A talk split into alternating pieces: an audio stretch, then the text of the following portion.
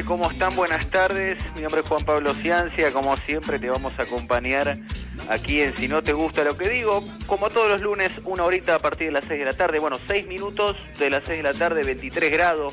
Lindo clima ¿sí? de, invierno. A ver, cuarentena extendida, eh, que se relaja en el peor momento. ¿sí? Eso lo vimos en la conferencia de prensa del día viernes pasado.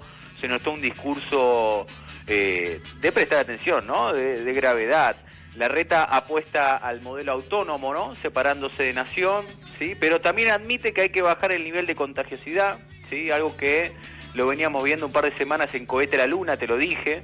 Eh, salió el DNU, por otra parte, de la prohibición de las juntadas sociales en todo el país, por DNU a todo el país. ¿eh? Me parece que es un dato a tener en cuenta. Vos, no digo vos echándote la culpa, pero cuando nos estamos relajando un poco todos me parece que es el peor momento. Eh, a ver, varias cosas. Eh, en estos momentos estaría casi aprobándose ¿sí? la reestructuración de la deuda. ¿sí? Estamos en momentos cúlmines, todo indica que quedarían pequeños detalles por delante. Bueno, de hecho subieron las, las acciones y los bonos en Wall Street. A ver, eh, ¿cómo anda mi amiga hermana, la señorita La China Benítez?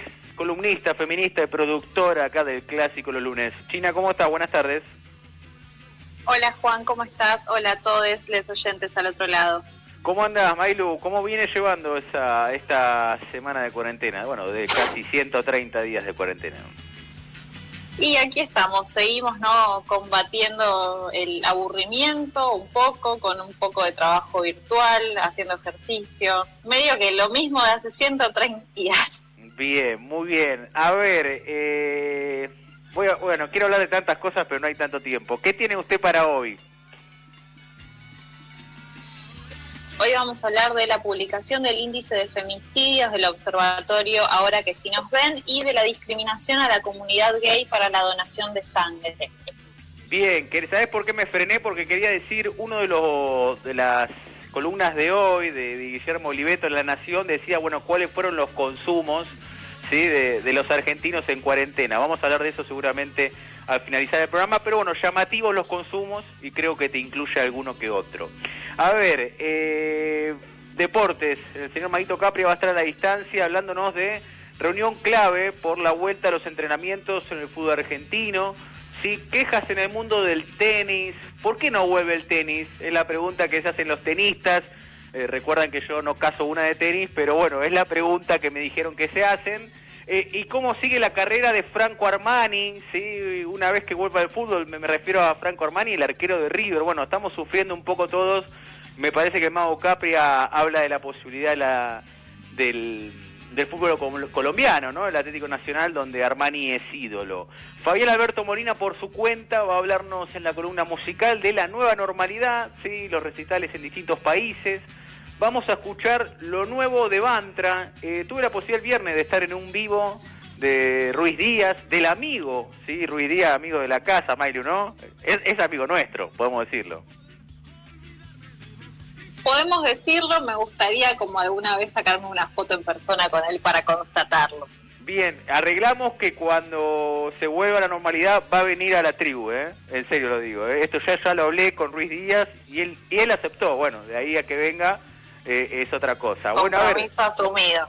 Sí, sí, sí, tiene que venir, aparte imagínate ahí... Tenemos muchos testigos al otro lado. Bueno, va a venir Ruiz Díaz, sí, ex Catupecumachu, la actualidad mantra. Nuevos lanzamientos también propone Fabián Molina, así que una columna musical bastante potente. A ver, hoy con nosotros en minutos Rubén Darío Sobrero, sí, más conocido como el Pollo Sobrero, sí, secretario de la Unión Ferroviaria, con lo que tiene que ver eh, el paro, digamos, de la línea Sarmiento por motivo de infectados, ¿no? de trabajadores, empleados de, del Sarmiento que están infectados, por lo tanto está suspendido. Hay que preguntarle al pollo qué pasa mañana, ¿no? ¿Qué pasa mañana en horario pico y qué pasa en todo, en todo caso a lo largo de toda la semana? A ver, 10 minutos de las 6 de la tarde. Mailu, este tema te gusta, me parece. A ver. Es un temón, así que disfrutémoslo. Bien, 10 minutos. Esto es si no te gusta lo que digo.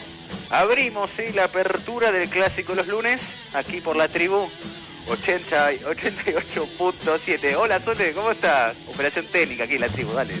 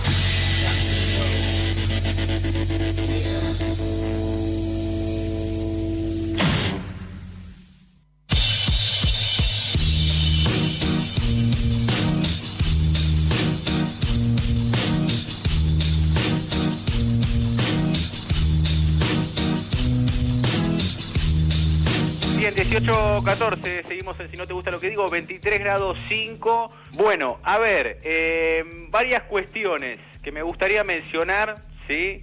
Con respecto a la deuda externa. Te dije, ¿sí? Que se aleja Argentina del default, ¿sí? El gobierno mejoró la oferta y hay acuerdo con los bonistas, ¿sí? Eh, a raíz de eso, ¿sí? Eh, el Merval trepó 7%. Eh, y el dólar blue bajó, ¿sí? un peso, recordemos, que viene de dos semanas, ¿sí? de, realmente una suba muy importante, en este momento al día de hoy cerrando en 136. Bueno, son reuniones importantes. Hoy la política online mencionaba que el gobierno, eh, con Guzmán a la cabeza, pero con los dos laderos políticos están en esta negociación en este momento. ¿Cuáles serían los laderos políticos? Bueno, los que vienen sonando. Máximo Kirchner, ¿sí? que tuvo un discurso el día viernes muy fuerte, ¿sí? la tropa propia diría, bueno, uno de los mejores discursos de, Máximo Kirchner, a mí me pareció realmente muy interesante también, y Sergio Massa, ¿no? Eh, el amigo de los mercados, ¿no? Eh, el más dialoguista, si se quiere, del frente de todos, titular de la Cámara Baja. Bueno, 3 de febrero, noticia de mi, municipio, ¿no? Eh, es el municipio con más casos de coronavirus de la zona oeste. Eh, es llamativo porque le gana en casos a la matanza. Bueno, indudablemente, a mi entender, una gestión que ha sido realmente mala, ¿sí? Por el, por el intendente Diego Valenzuela, ¿sí? Porque realmente fue exponencial, ¿no? El, crecimiento, digamos, de esos datos eh, en ese tema. A ver, otra cuestión que quiero manifestar eh, y tiene que ver con Bernie. ¿sí? Bernie que lanzó dos videos de campaña como si estuviésemos casi en el 2021. Yo los invito a que agarren el YouTube, que coloquen la palabra Bernie y vean, ¿sí? Y vean eh, lo que efectivamente eh, fueron los dos anuncios de Bernie ya preparando una campaña al mejor estilo presidente, no ya legislativas 2021 como uno pensaría que, comenzaría en este momento. Bueno, nuevo Procrear, que se lanzará mañana, ¿sí? foco en la construcción y créditos de hasta 500 mil pesos. Esto va a ser anunciado seguramente por Alberto Fernández, ¿sí? 11 y 30 de la mañana en Olivos, presencia de intendentes y presencia de María Eugenia Bielsa, que obviamente está en este caso, eh, digamos, como titular de, vivienda. ¿Tenemos a Pollo Sobrero en línea, puede ser? Hola, Pollo, ¿te tenemos? Bueno, eh, seguí, sigo. Diego Santilli sí le respondió a Cristina Fernández de Kirchner tras la crítica por el accionar de la policía, recordás, esto fue con respecto a, a lo que fue mm, la marcha por Santiago Maldonado. ¿Sí? Eh, un accionar diferencial, si se quiere, ¿no? del gobierno de la ciudad de Buenos Aires eh, con respecto a las marchas. Porque, bueno, la crítica fue no solo de, no de Cristina Fernández de Kirchner, sino que Cristina retuiteó un tuit de Guado de Pedro, ¿no? Que había manifestado, bueno, no hubo represión eh, en las movilizaciones anticuarentena cuando agredieron a periodistas, pero sí en el caso de Santiago Maldonado. Bueno, me parece que comienza un momento en el cual comienza a ser quizás más agudo el enfrentamiento entre el Frente de Todos y Juntos por el Cambio. Paréntesis, no te hablé de un tema y tiene que ver con la ida de Mauricio Macri, ¿no? Eh, a ver, está el Pollo Soberano en línea. Pollo, buenas tardes. Juan Pablo Ciancia, un gusto. Sí, sí, te escucho. ¿Cómo andas? ¿Cómo anda usted? Muy bien, gracias por, por atendernos a nosotros. Bueno, ¿cómo es la situación? ¿Cómo están, sus, ¿cómo están sus compañeros, Pollo? Porque muchos eh, hablan del servicio, pero poca gente ha hablado de cómo están los compañeros. ¿Cómo están los compañeros del Sarmiento?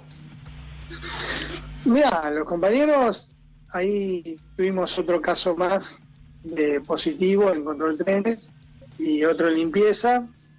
Eh, la verdad, estamos en un momento complicado, ¿no?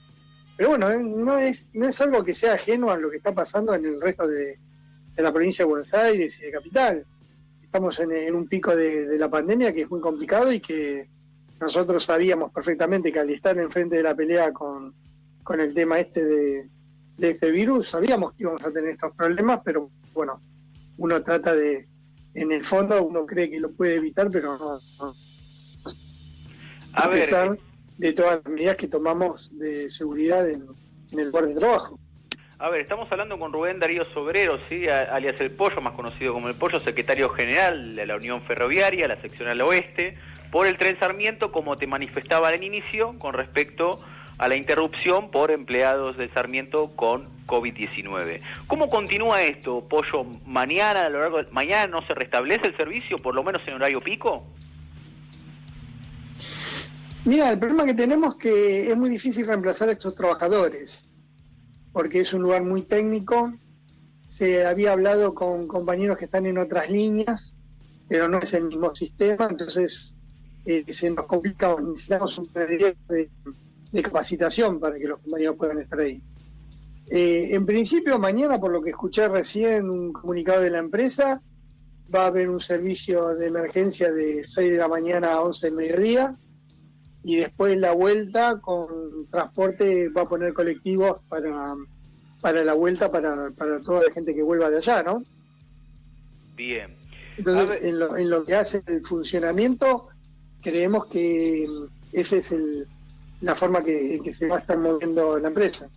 Bien, te, te quiero cambiar no de tema porque el tema sigue siendo coronavirus, eh, pero dijiste algunas palabras como que esta cuarentena es para ricos. Eh, que con el IFE no alcanza. Eh, ¿Qué medidas faltarían o qué medidas que pensás que debería tomar Alberto? A ver, en primer lugar, para, para que se entienda lo que planteé, sí. estamos todos de acuerdo que la cuarentena es fundamental porque hasta que no haya no haya una, una cura, nosotros no hay otra no hay otro remedio que el, que la gente permanezca en sus casas. Eso creo que solamente un estúpido puede plantear algo que sea lo contrario. Entonces, teniendo en cuenta eso, y si no queremos ver las imágenes que vimos en Bolivia, en Brasil, en Estados Unidos, donde la gente es descartable, porque priorizan la economía, aunque no le va muy bien la economía, porque en todos esos países tienen una crisis económica fabulosa, evidentemente hay un problema que estamos teniendo que es muy grave.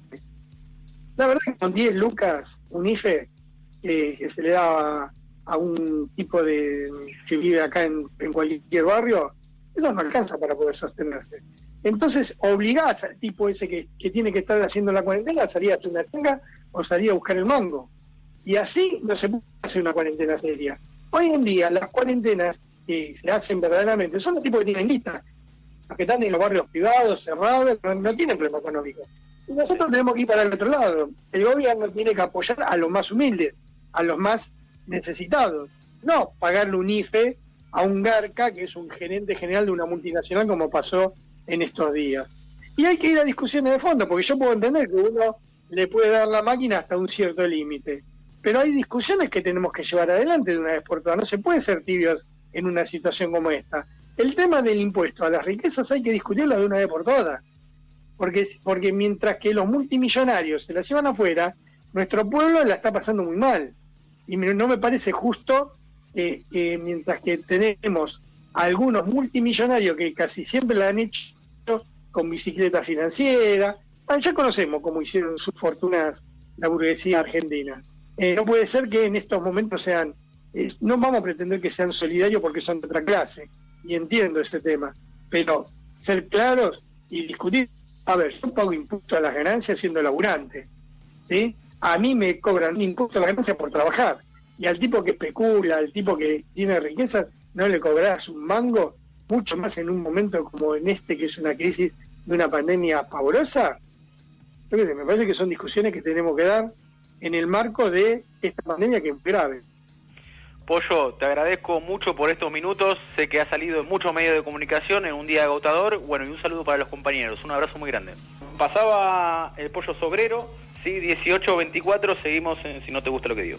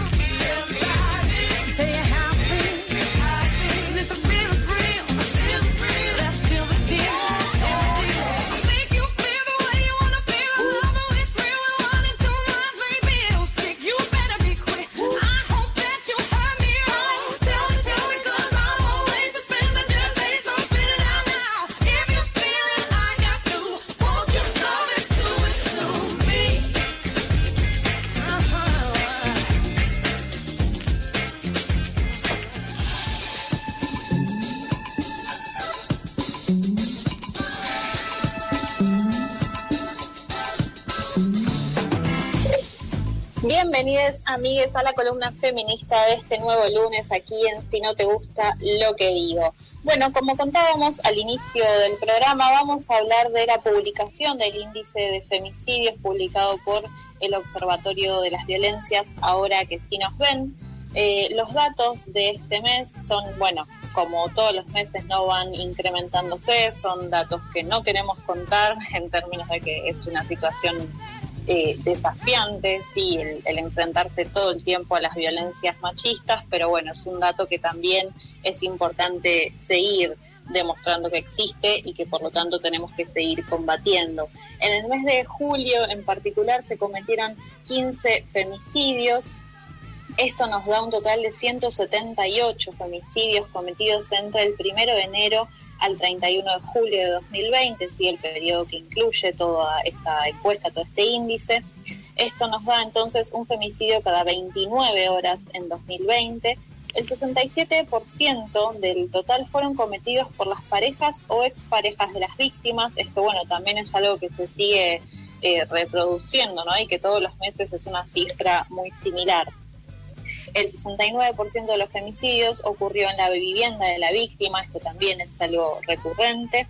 34 víctimas habían realizado al menos una denuncia, 11 víctimas tenían medidas judiciales, al menos 8 niñas perdieron a sus madres como consecuencia de la violencia machista y nos da esto además un total de 97 femicidios durante el aislamiento social preventivo y obligatorio entre el 20 de marzo y el 31 de julio. No sé, Juan, si, si pudiste ahí seguir un poco las cifras, la verdad es que es lamentable seguir teniendo que dar esta noticia todos los meses.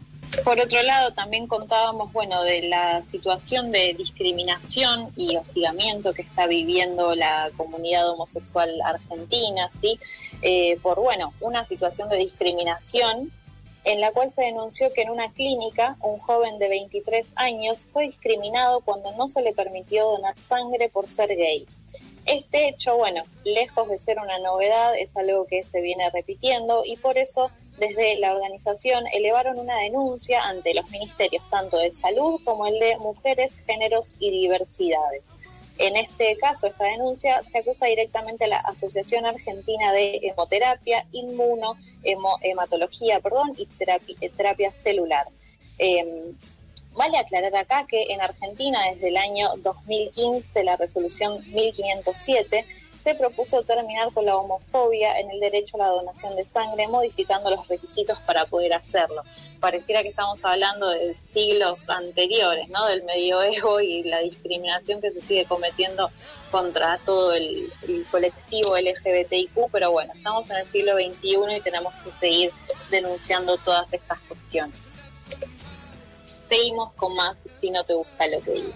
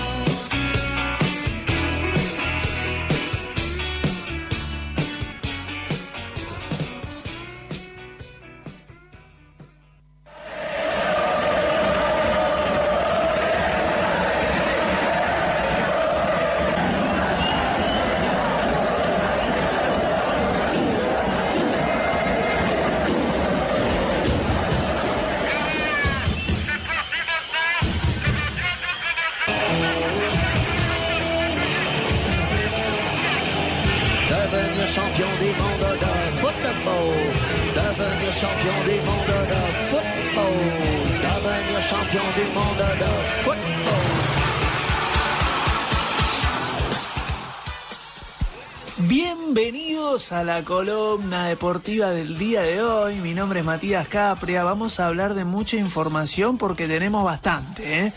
Primero quiero entrar en el mundo River, ¿sí? Porque hubo una frase de Franco Armani que generó preocupación. El arquero habló con una radio de Colombia y dijo muchas frases que se llevaron bastante la atención en la Argentina. Recordemos que Armani es uno de los mejores arqueros del fútbol argentino y que desde hace tiempo que está peleando mano a mano con Esteban Andrade, el arquero de Boca, para adueñarse del arco de la selección, ¿sí? y desde su llegada a River de 2018 hablamos en enero, que eh, es de los futbolistas más regulares ¿no? del ciclo de Marcelo Gallardo. Tal vez en los últimos meses no tuvo quizá grandes partidos, no se lució, pero claro que también Armani guarda un gran recuerdo en Colombia, donde se consagró como arquero en Atlético Nacional. ¿sí? Fue una de las grandes figuras, se consagró en la Copa Libertadores de 2016 y además tuvo muchos logros colectivos e individuales. Bueno, no, no es algo nuevo lo que estoy contando. Y el partido hacia la Argentina fue homenajeado. ¿sí? Recordemos que eh, en Colombia lo quieren mucho por todo esto que les estoy contando y quizá por esto eh, no sorprende el amor que tiene el arquero por el conjunto de, Medellín y el apego que guarda. ¿sí? Recordemos que también está casado con eh, su mujer que es colombiana y bueno, dijo la frase y voy rápidamente al punto, dijo, me quiero retirar en Atlético Nacional, eso fue lo que afirmó. Ahí encendieron las alarmas en el mundo River, más que nada los hinchas, ¿no? Que se manifestaron en los foros. Es que, bueno, Franco Armani, que en dos meses va a cumplir 34 años, tiene contrato en River hasta junio de 2022, tiene una cláusula de rescisión de 20 millones de dólares. Y a partir de eso, muchos fanáticos se preocuparon, ¿sí? imaginando que el arquero estaría quizá transitando las últimas temporadas en el club de Núñez y que luego tal vez pudiera retornar para cumplirle así el sueño o la promesa a los colombianos. Eh, él dijo, en mi despedida me comprometí con el hincha, lo prometido es deuda, ¿sí? dijo Armani cuando defendió los colores de Atlético Nacional. Recordemos que fueron varios años, es siete años, de 2010 a 2017, donde consiguió 13 títulos, 11 nacionales allí en Colombia y dos títulos internacionales. Bueno, lo cierto es que por ahora Armani se entrena en la localidad bonaerense de Ceiza, eh, alquiló una casa, eh, sube muchas historias al Instagram su mujer, lo vemos ahí revolcándose por el piso. Eh, bueno, y justamente antes de que vuelvan los entrenamientos se conoció esta noticia, además del entorno del futbolista aclararon que eh, él se siente muy cómodo en realidad en River y que su idea es cumplir con el contrato actual eh, y evaluar tal vez un posible retorno a Medellín, pero ya con 36 años. Pero bueno, la frase quizá repercutió un poco durante el fin de semana. Fin de semana en la que Ginés González García confirmó cuándo por lo menos se va a reunir con Chiqui Tapia para tratar la vuelta de los equipos a los entrenamientos. Nosotros lo venimos contando acá. El fútbol no puede esperar más. ¿sí? El fútbol no puede esperar más. Y esto lo venimos hablando hace dos meses. ¿sí? Cuando ya hubo algunas que otras reaperturas de fases. Bueno, el fútbol quedó en stand-by. Comprendo un montón de situaciones, pero desde acá, desde la columna de deportes, de si no te gusta lo que digo, y hablando con mis compañeros, con Juan, con Fabi, ya lo hemos dicho en más de una oportunidad. ¿Qué tiene de malo poderse entrenar? ¿Sí? ¿Dónde están? ¿Qué puede perjudicar si se hace con protocolos? Que 20, 22, 24 personas puedan correr con protocolo, entrenarse, hacer algunos ejercicios con conitos, ¿qué, puede perjudicar? Mismo se habló de establecer ciertas burbujas, esto que se dice irse a otras provincias o a una localidad en donde no haya mucha gente. Bueno, no les permiten todavía. El ministro de Salud de la Nación comentó que está en estudio el protocolo que la AFA elevó hace algunos días y esta semana va a ser clave. ¿eh? El regreso a los entrenamientos de equipos al fútbol argentino es el tema que se está tratando el próximo martes y mañana va a haber una reunión entre las autoridades del gobierno nacional y el presidente de la AFA, Claudio Chiquitapia, para evaluar este, esta situación. Recordemos que el ministro de Salud de la Nación, Ginés González García, confirmó esta reunión para el martes a las 16, horas y en donde van a estar presentes Santiago Cafiero, ¿sí? el jefe de gabinete, el ministro de Turismo y Deportes, Matías Lamens, entre otros. ¿sí? Bueno, según me informaron, la idea de la AFA es que los equipos que disputan la Copa Libertadores, como River, Boca, Racing, Defensa, Justicia y Tigre, puedan volver al trabajo el próximo lunes, si hablamos del 10 de agosto. Eh, bueno, debido a que es una competencia eh, continental que está a punto de arrancar, hablamos de septiembre, 15 de septiembre, y que además muchos clubes de otros países ya están entrenando y hasta jugando partidos oficiales, como es el caso de Paraguay, que por ejemplo Libertad de Paraguay, que enfrentaría a Boca, eh, el 15 de septiembre ya jugó como cinco partidos oficiales, o sea, hay una desventaja increíble con los clubes de, eh, la, de la Argentina. Así que bueno, veremos qué sucede con respecto a esto. Y por último, y quiero cerrar la columna con respecto a este tema, Juan, que por ahí te va a interesar, hablamos de tenis, Agustín Caleri, súper indignado, ¿eh? los trabajadores del tenis no dan más, ¿sí? es una noticia que está muy vinculada eh, a la anterior. ¿Sí? El presidente de la Asociación Argentina de Tenis dijo que el ministro de Salud de la provincia de Buenos Aires, y hablamos de Daniel Goyán, está equivocado al calificar al tenis como una actividad de riesgo. Está, está asesorando mal al gobernador Kisilov porque nunca leyó nuestro protocolo. Eh, hablamos de una asociación argentina de tenis que había conseguido que el gobierno de la ciudad de Buenos Aires permitiera de algún modo la reapertura de los clubes a partir del 3 de agosto. Se venía, sí, justamente hoy, pero luego del anuncio eh, de anteayer, la espera vuelve a extenderse por dos semanas. Es durísimo eh, para el mundo del tenis. Eh, recordemos que hace más de 130 días que los profesores no tienen ingresos, que los clubes están cerrados, que la industria del tenis está parada. Son muchas las familias que están viviendo y que viven del tenis en el país. La situación no da para más y es muy parecido a lo que está sucediendo con el fútbol. Pero el tenis tiene una salvedad, ¿sí? que es que el tema de las fases, ¿sí? no, no, no es uno de los deportes de riesgo, son muchas veces deportes individuales y, y los ponen como uno de los de riesgo que tendría que volver en la fase 5. Me parece que no, que, con la fase 3 ya estaría bien que ingrese el tenis. Eh, lo que digo siempre, ¿no? Muchos runners concentrados, por ejemplo, cerca del planetario, pero no puede volver el tenis. Eh, que es uno contra uno o dos contra dos, con mucho protocolo y algo profesional. Así que bueno, no, no, no se entienden las medidas del gobierno con respecto a estos dos deportes, por lo menos es esta mi opinión. ¿eh? Bueno, y cierro con esto, así que bueno, me despido, ¿eh? pero ustedes quédense, porque hay mucho más programa aquí en Si no te gusta lo que digo. Todos cansados,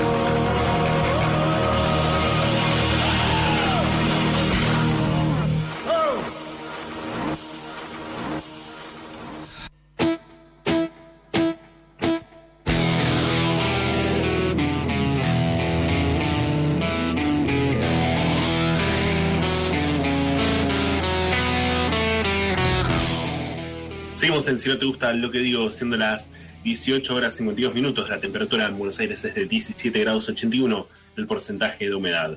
Recién escuchábamos a Bantra, algo de lo nuevo que se pudo escuchar esta semana, el tema Bailan los Diablos, en formato electroacústico. Este es un tema que no es nuevo, es una novedad esto que estamos escuchando, pero no es un tema nuevo ya que este tema proviene del primer disco de Bantra, pero justamente es un adelanto del disco Visiones y Revisiones, lo que, acabamos de escuchar, y que es un poco esto, ¿no? Eh, Unas reversiones de algunos temas que, bueno, ya fueron grabados por, por Bantra, pero bueno, reversionados en este formato electroacústico.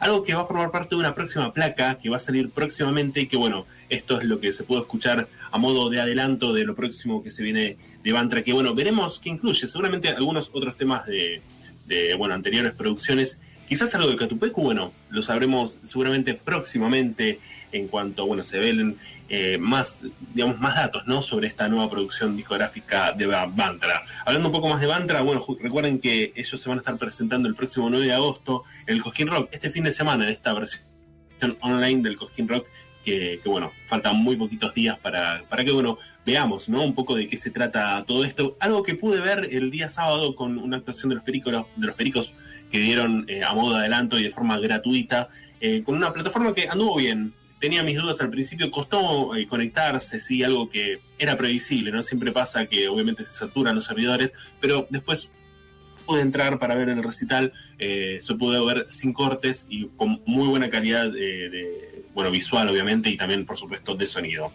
Pero bueno, cambiando de tema, vamos a hablar de algunas novedades discográficas que se vienen próximamente. Hay mucho material nuevo que, se va a dar a conocer próximamente. Para mencionar algunos, no me quiero colgar mucho al respecto, pero bueno, Cory Taylor, el frontman de Slipknot y también de Stone Sour, va a lanzar un disco solista, su primer disco solista, ¿sí? no al frente de una banda, sino bueno, él, eh, bueno, solo obviamente, ¿no? Con una banda, por supuesto, que lo acompaña, pero con canciones propias eh, y de su propia autoría. El, el título del disco va a ser CMFT.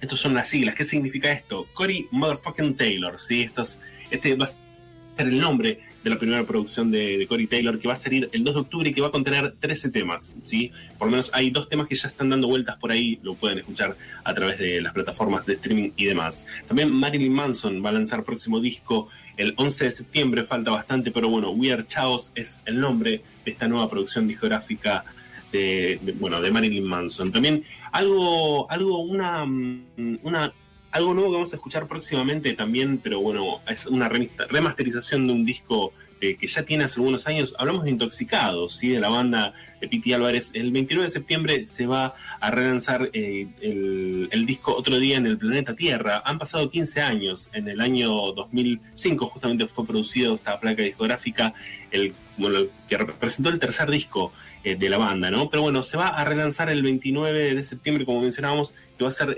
solamente a través de plataformas digitales. No va a haber una edición física este relanzamiento, el cual, además de, bueno, de, que va a estar remasterizado en lo que respecta al sonido y demás, va a tener dos bonus tracks, eh, dos temas en vivo en el Estadio Luna Park cuando, bueno, se presentó el disco hace muchísimos años atrás. Pero bueno, también hablando de otras novedades próximas que se vienen, los Rolling Stones van a estar lanzando, los Rolling Stones que tienen muchos proyectos dando vueltas, pero bueno, van a lanzar un DVD de un recital bastante viejito del, de la gira Steel Wheels Live Atlantic City. Es un recital grabado en el año 1989 que bueno, va a estar disponible próximamente en formato DVD y el cual bueno, contó con algunos, algunas participaciones bastante importantes, como por ejemplo Eric Clapton, Axel Rose y Ace Stradlin de los Guns N' Roses, también con John Lee Hooker, un blusero, bueno, de, larga data, uno de esos bluseros clásicos también que, bueno, formaron parte de aquel recital que va a estar disponible próximamente. Cierro mi columna hablando un poco de, qué va a pasar, ¿no? Mucho se habla al respecto de qué va a pasar con los recitales a futuro, con la nueva normalidad. Eh, para mencionar algunos casos de que se están eh, llevando a cabo eh, alrededor del mundo, ¿sí? Por ejemplo, en Alemania se realizó este fin de semana pasado un recital en un estadio eh, cerrado, bastante grande, pero en el cual, bueno, obviamente fue limitada su capacidad, eh, en el cual la gente, si el público estaba separado a través de cubos de metracrilato, es como una especie de plástico, el cual, bueno, fue como divisor del público. Obviamente la, la cantidad de gente que entró en este, en este lugar, bueno, fue reducida, bueno, en muchísima cantidad. Algo también similar pasó en Inglaterra este pasado de semana, el cual se llevó una, a cabo una prueba piloto, el cual, bueno, el artista Frank Turner eh, tocó con 200 personas entre el público, en un lugar que originalmente contemplaba a 1.250 personas. Es decir, también se vio bastante reducida la capacidad.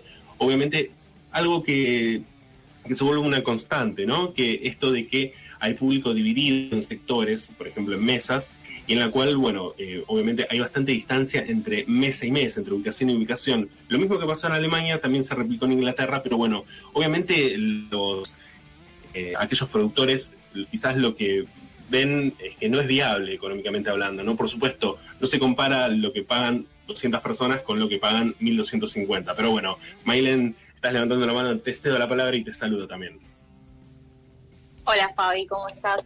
Eh, me parece rarísimo lo de esta modalidad, ¿no? De estar en cubos. Eh, la verdad es que espero desde mi más eh, profundo ser que eso no se traslade a nuestro país, pero Sí. te pregunto a vos que sos el experto, ¿cómo ves esa situación replicada en Argentina?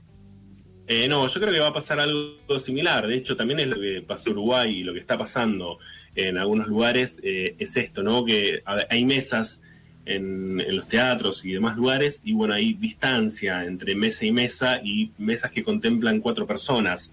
Por lo menos es lo que se pudo ver en Uruguay y lo que se vio.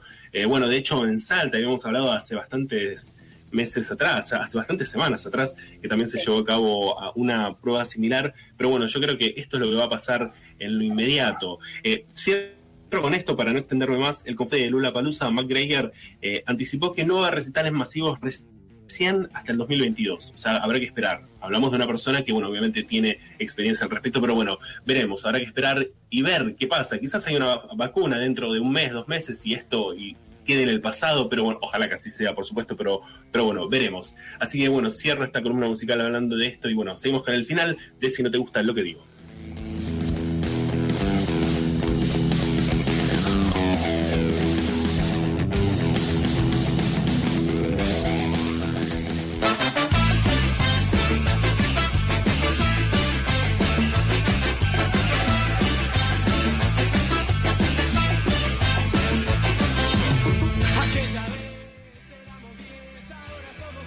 Estimados, estimadas presente, bueno, ya casi llegamos al final.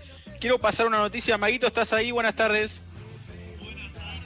Juan Pablo, y si la noticia pasa por la libertad de Ronaldinho, que se encontraba preso en Paraguay, luego con arresto domiciliario. Bueno, ahora podría quedar libre y el lugar que decidió para vivir es Barcelona. Sí, se va a sentar en Calfields y sería vecino de Luis Suárez y de Leo Messi, con quien compartió vestuario durante cuatro temporadas. Juan.